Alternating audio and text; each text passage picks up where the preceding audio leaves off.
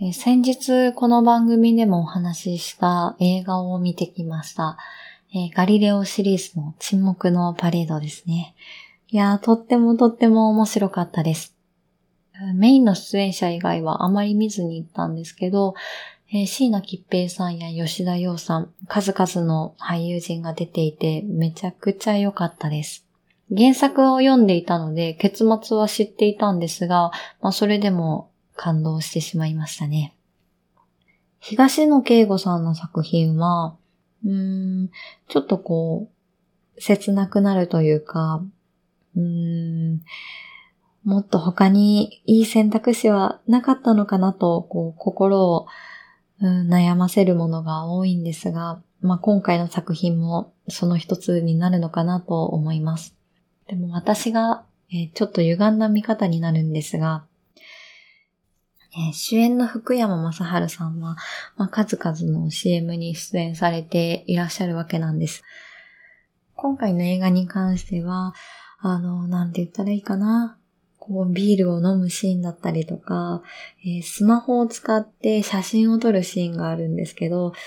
私はすごくこう、見ていてニヤニヤしてしまっていたんですよね。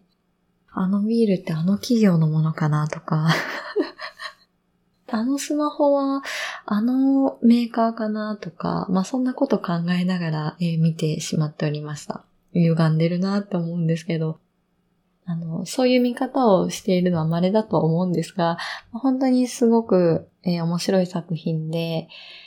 うん、もう少し説明があると分かりやすいところとかもあったなっていうふうには思うので、まあ、ぜひ映画を見た後に、まあ、原作を見ていただくと、あの、その一人一人の行動がどういう裏側があるかとか、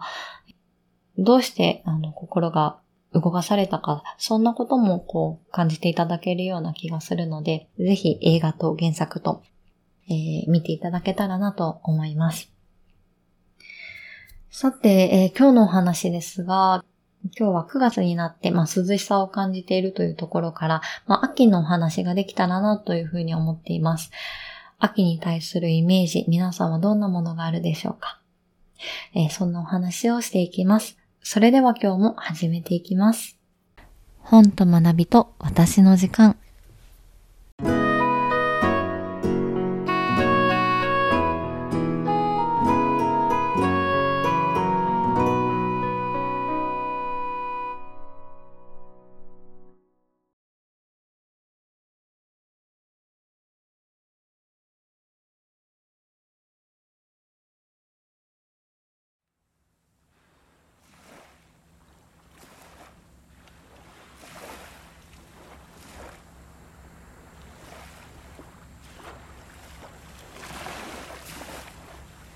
改めましてこんにちは、こんばんは。パーソナリティのミキです。皆様いかがお過ごしでしょうか ?9 月下旬になってから一気に涼しくなって体がびっくりしてます。皆様風邪などひかれてないでしょうか？ふと自分の腕を見るとしっかりこんがり日焼けしていてまあ、あれだけ海に入ってたら、そりゃ焼けるわなって思うんですけど、まあ、しっかり黒く焼けてます。でもそれを見ると、まあ、それだけ充実していた夏の思い出がそこにあったり、あとは、ちょっとその時間の経過で切なくなったり、この季節の移り変わりというのは面白いもので、うん、なんだろう。日本人の、うん、共通のイメージとして、秋になるとなんだか切なくなったり、寂しくなったり、そんな気持ちが連想されると思うんですよね。それはきっと、こう、多くの説明を必要とせずに、まあ、秋のイメージとして湧き上がるんじゃないかなと思うんです。うん、なんでなんでしょうね。これは、日差しの強さが弱まるからか、うん、肌に触れる風が冷たくなるからか。空が高くなるからか、まあ、どんな理由があるのかなと思うんですけど、あとは、うーん、一説によると、日照時間の違いもあると聞いたことがあります。しっかり日に当たるとセロトニンが出やすくなって、で、このセロトニンって幸せホルモンって呼ばれているんですけど、やっぱりそれが日が出ている時間が短くなるとセロトニンの分泌が少なくなって、うん、幸せを感じにくくなるのかな。あの、寂しさを感じやすくなるっていうのも、あの、聞いたことがあります。私の場はアメリカでえー、日本語を教えているんですが、まあ、このふとした疑問をおばに話したことがあるんです。日本人って共通言語で、まあ、秋になると寂しくなるって日本だけなのかなっていうことをこう聞いたことがあったんですが、まあ、そのおばからの回答もなかなか面白かったんですね。アメリカではあんまり季節に感情を結びつけたりしないようなんです。なんだろう、春だからワクワクするっていうことは少ないみたいなんです。秋になると寂しいっていうよりも、ハロウィンとか、まあそうした、まあ、収穫、えー、感謝祭に結びついたりしているので、まあ、どちらかというと、まあ、ハッピーな気持ちの方が多いみたいなんですね。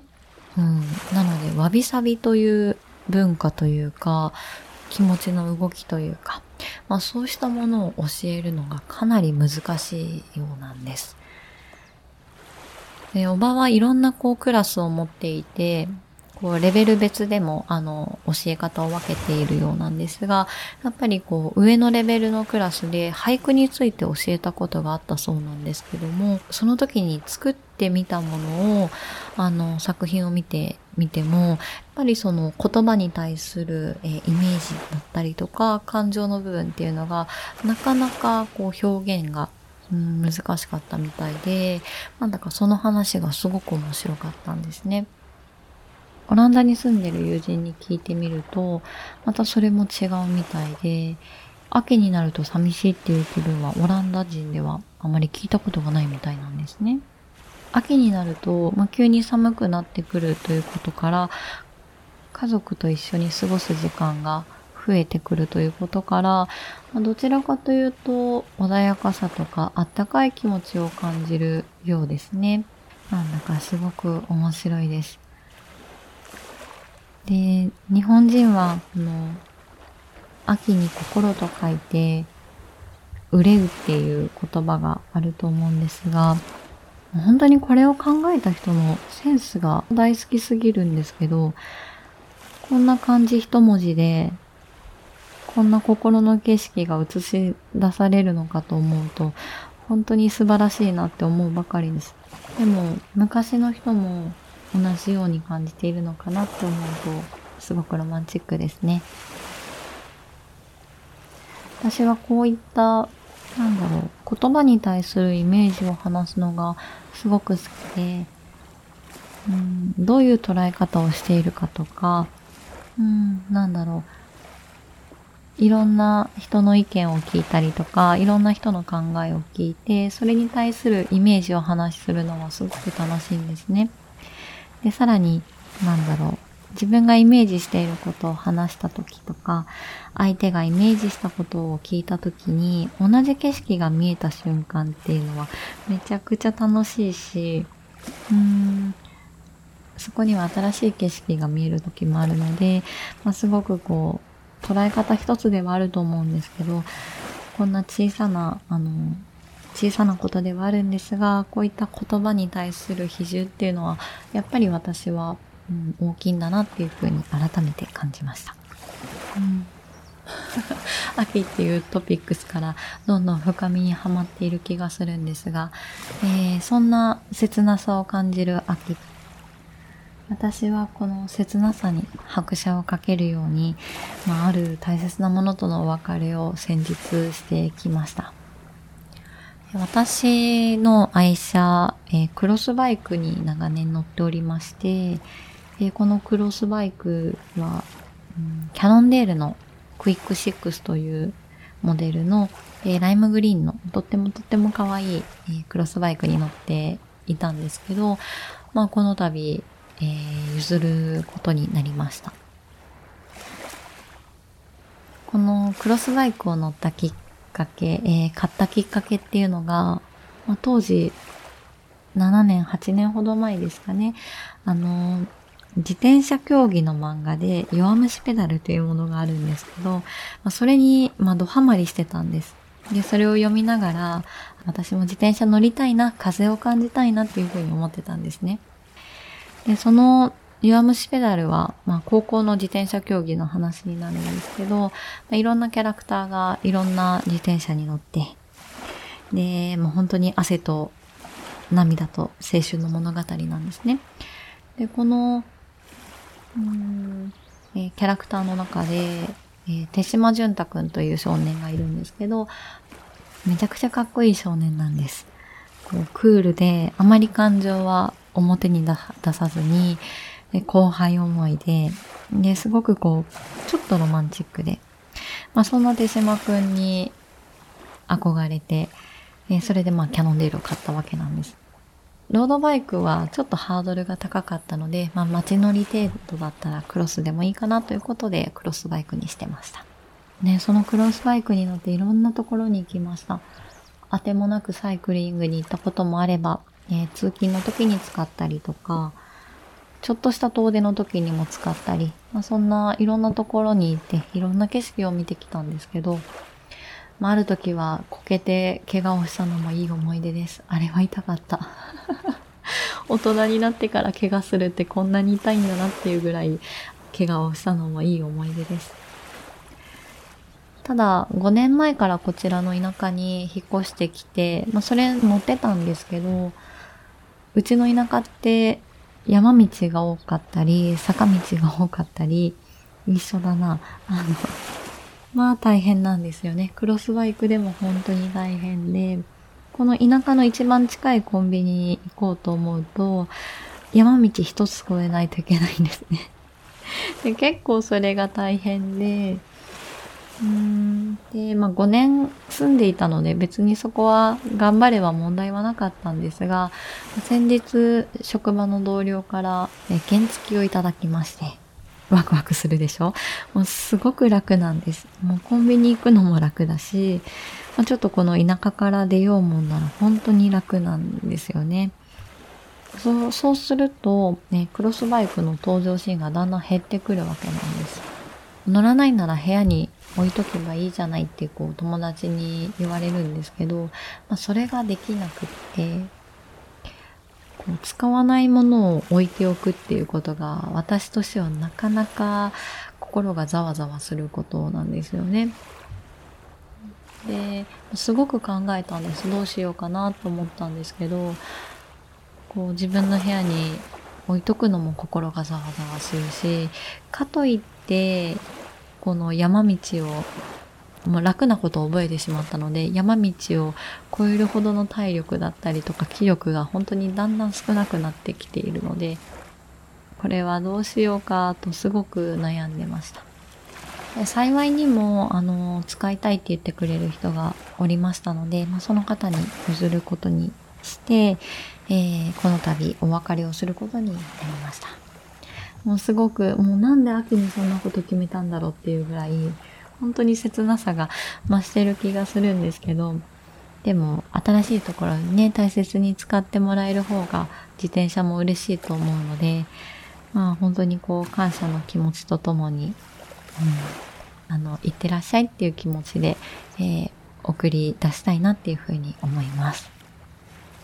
いや、でもちょっと切ない。でも本当買った当時の気持ちとかも考えると、本当にワクワクしたんですよ、あの時は。もうこれでどこでも行けるって思いましたし、あの、自転車の、あの、やっぱりタイヤが大きくなれば、それだけこう、ペダルを一つ踏めば、すごい距離で走れるので、いつもの距離が短く走れただけでもすごくワクワクしましたし、そのね、もう本当にもう見ているだけでもかっこよくって可愛くって、もうすごく、うん、好きではあるんですが、うん、なかなか私の性格上、うん、残すことができなくって、えー、手放すことにしました。すごく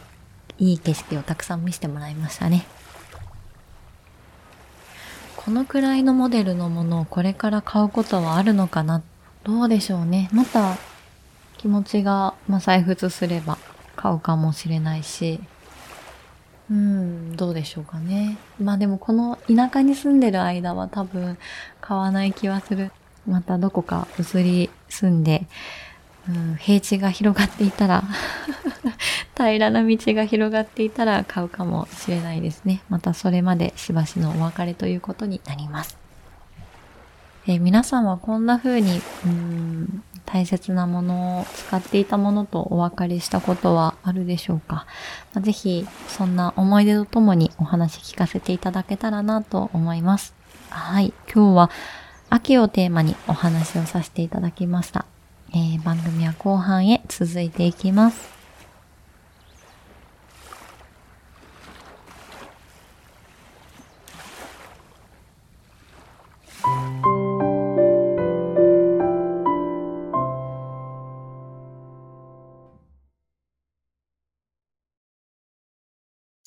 刻は22時15分を回りました。ここでお知らせです。2022年1月になんとあのインキャメンヘラアラフォー男子、ロボアット・ジンマー氏がポッドキャストを始めることにしました。飽き性で気分屋な性格、友達もいないため一人でやろうと決意。暇すぎて寝ることにも飽きた方がいましたら、ぜひ、お日様ぽかぽかラジオと検索フォローをお願いします。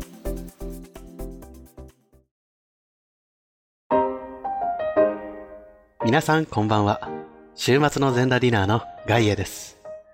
都会に暮らす普通のリーマンが、ポッドキャスト番組を始めました。おかしな間取りで、ベランダから聞こえる工事の音と、ペットのイノウと共に配信をお届けしています。お耳に合いましたら、ぜひお聞きください。それでは。声優のナメと料理人のフレパンによるポッドキャスト番組あさっての方向ふつおたからネタ投稿までお便りコーナー盛りだくさん。家事の合間や移動中のながら聞きに持ってこい。この番組のリスナーさんのお口に合いますかね ?YouTube および、ポッドキャストで配信中。なめ、フレパ、あさっての方向。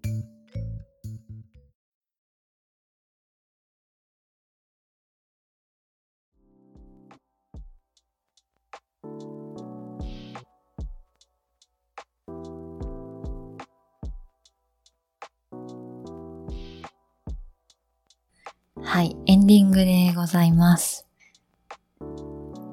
あの、最近また、え、でもまたこの話って言われるかもしれないんですけど、またね、あの、脱出ゲームの本をしていたんです。で、今度は、えー、イラスト謎解きパズルというもので、まあ、一冊の本で、えー、クロスワードパズルとか、あとは、なんだろう、しりとりのパズルだったりとか、まあそうした、えー、だいたい18問ほどあるパズルゲームになるんですけど、まあそんな本がありまして、で、これを画面共有しながら友人としていたんですね。で、まあこれも何日もかかりました。だいたい1ヶ月ぐらいかかってるんじゃないかなって思うんですけど、こう、やりたい日に集まって、えー、私の携帯で画面共有しながら、机に置いた本を写して、で、そこでこう、一個ずつ解いていくんですね。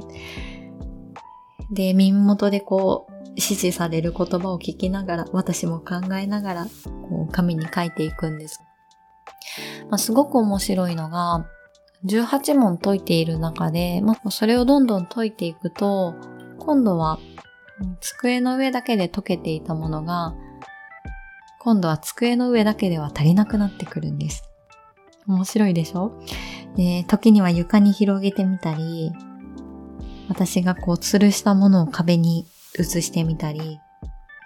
はたまたもっと、え、遠くから全体を映したり、そんなことをしていたんです。でね、まあ、こう聞くとどんどんワクワクすると思うんですが、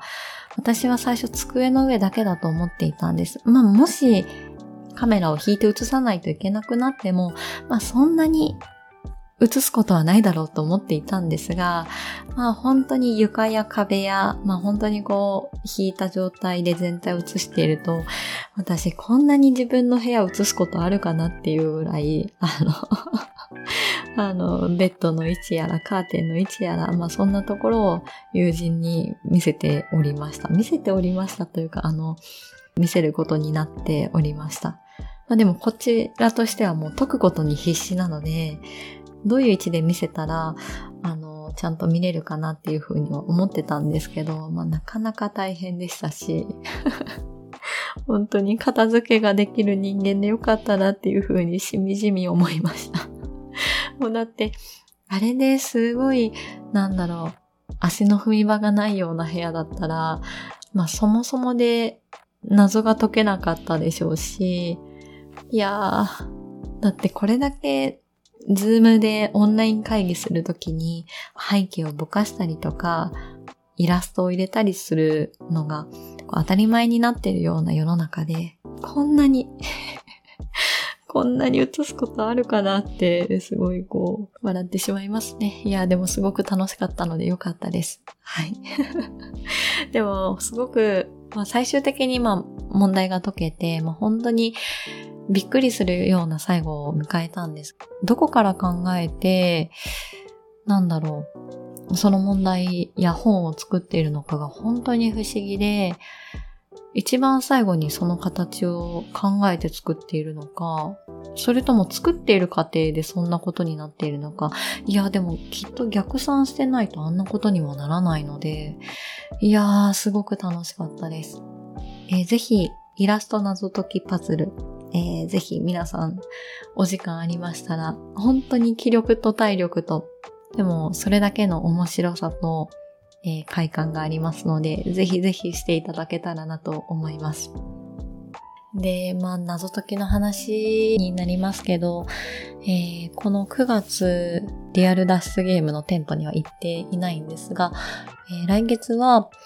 えー、少し遠出をして、えー、友人たちと、えー、リアル脱出ゲームに行こうかなと思っているのと、あと、えー、オンラインで、えー、やりたい公演がありまして、えー、その公演が6人制になるので、希望の方はというアナウンスにはなるんですが、えー、ぜひ、あの、チケットが今販売されていて、日付が決まり次第、あの、ツイッターの方でお知らせしようと思うんですけども、えー、ぜひ一緒に謎解き参加していただけたらなと思います。えー、この公演はオンラインの公演で、えー、時間が決まっています。で、制限時間も決まっています。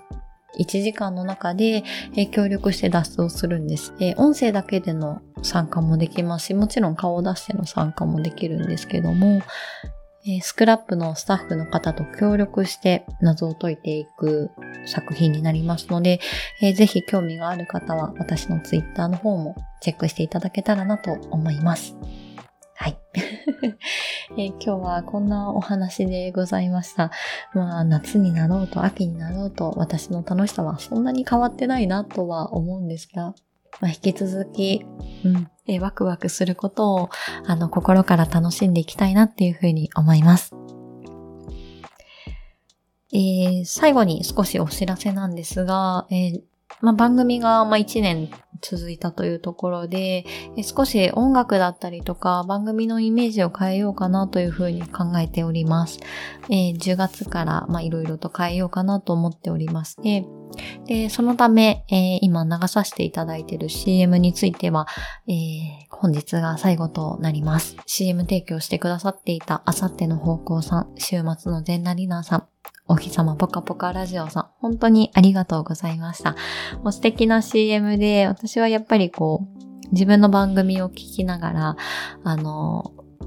おなじみの声が聞こえてくると、やっぱり嬉しくもなってましたし、私の CM もそれぞれの番組に流させていただいていたので、えー、それをきっかけに、えー、番組を聞きに来てくださった方もいたかもしれないです。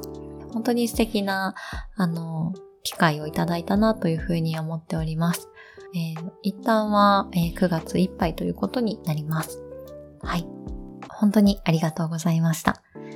えー、私の CM に関しても、あの、今月までですかね、流れていると思うので、えー、ぜひぜひ、あの、そちらも聞いていただけたらなと思います。